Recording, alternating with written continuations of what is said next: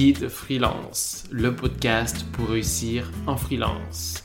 Je m'appelle Alexandre Favreau et aujourd'hui je te partage une qualité à avoir pour réussir en freelance.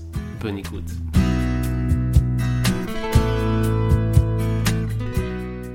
Je vais te parler d'une qualité importante quand on est freelance, c'est d'être autonome.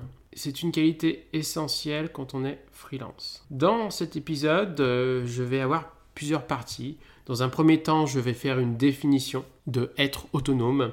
Dans un second temps, je vais faire un constat. Dans un troisième temps, je vais t'expliquer ce que tu dois savoir faire pour être autonome. Dans un quatrième temps, je vais t'expliquer pourquoi c'est important d'être autonome. Dans un cinquième temps, je vais te donner quelques conseils. Et à la fin, je vais te proposer de faire deux exercices. Premier élément, la définition. Être autonome, c'est le fait de savoir se gérer soi-même sans avoir besoin d'un tiers tel un chef d'entreprise qui doit pouvoir faire les choses seul. Les actions, les analyses, etc. Dans un premier temps, je vais faire un constat. Être autonome est une qualité importante car en freelance, on est seul. Quand on vient du statut de salarié, on change complètement de situation. Quand on est salarié, on a un patron, on a des managers, on a des collègues. Donc on nous dit quoi faire, quand le faire, comment le faire. On a de l'aide quand on a besoin de quelque chose. Parfois même, on délègue des tâches qu'on n'aime pas faire ou qu'on ne sait pas faire. Alors qu'en freelance, on doit tout savoir faire, tout seul. Il faut savoir se gérer seul,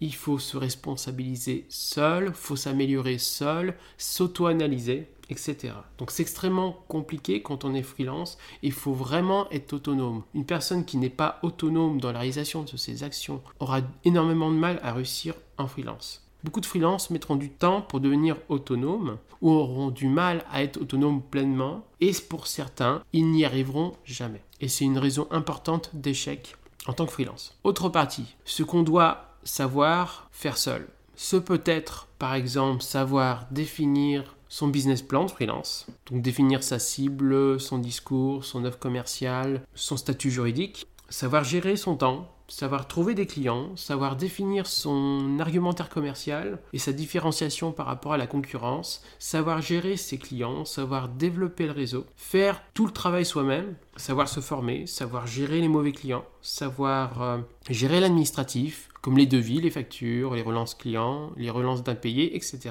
Savoir se motiver seul, savoir définir des priorités et des objectifs seuls, analyser ce qu'on fait de bien et ce qu'on fait de mal et ce qu'on peut améliorer, etc.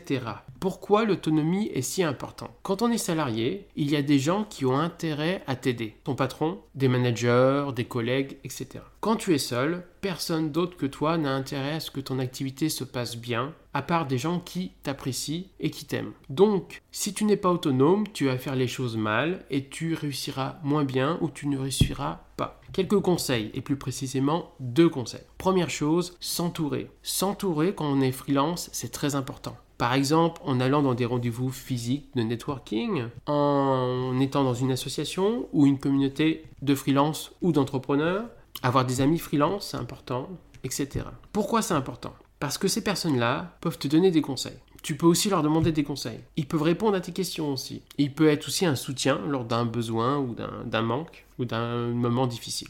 Deuxième conseil. Il faut demander des conseils aux autres. Justement, faut pas hésiter. Beaucoup de freelances n'osent pas demander des conseils aux autres. Soit parce qu'ils ont leur fierté et qu'ils veulent réussir par eux-mêmes, donc ils se disent que les autres, ils n'ont pas besoin des autres pour réussir, ou ils ont peur que la personne en face n'ait pas envie de répondre. Donc il faut demander du conseil aux autres. L'autonomie ne veut pas dire qu'on a besoin de personne ou encore que personne ne peut t'aider. Il est essentiel de savoir demander conseil et aussi des réponses à des questions que tu peux avoir. Dernière partie, l'exercice. Je vais te proposer deux exercices à faire. Premier exercice, une chose importante en freelance est de savoir s'analyser seul et progresser seul. Je te propose d'analyser ce que tu fais de bien et ce que tu fais de mal et aussi ce que tu peux améliorer identifie ce que tu peux améliorer, ce que tu fais de mal, c'est encore plus important que ce que tu fais de bien. Par exemple, pense au domaine de la prospection, du développement de réseau, de la gestion administrative, de la gestion de tes clients, de la qualité de ton travail, de tes prestations. Qu'est-ce que tu peux améliorer? Moi, j'ai tendance à dire que on peut tout le temps s'améliorer. Aujourd'hui, tu dois être meilleur qu'hier et moins bien que demain. Deuxième exercice. Demande à tes connaissances freelance proches de confiance de te dire ce que tu fais de bien et encore plus important, ce que tu peux améliorer. Vérifie auprès de plusieurs freelances que tu connais très bien pour vérifier qu'en effet leurs conseils, leurs analyses est la bonne. Et ensuite réfléchis à comment améliorer justement ce genre de choses.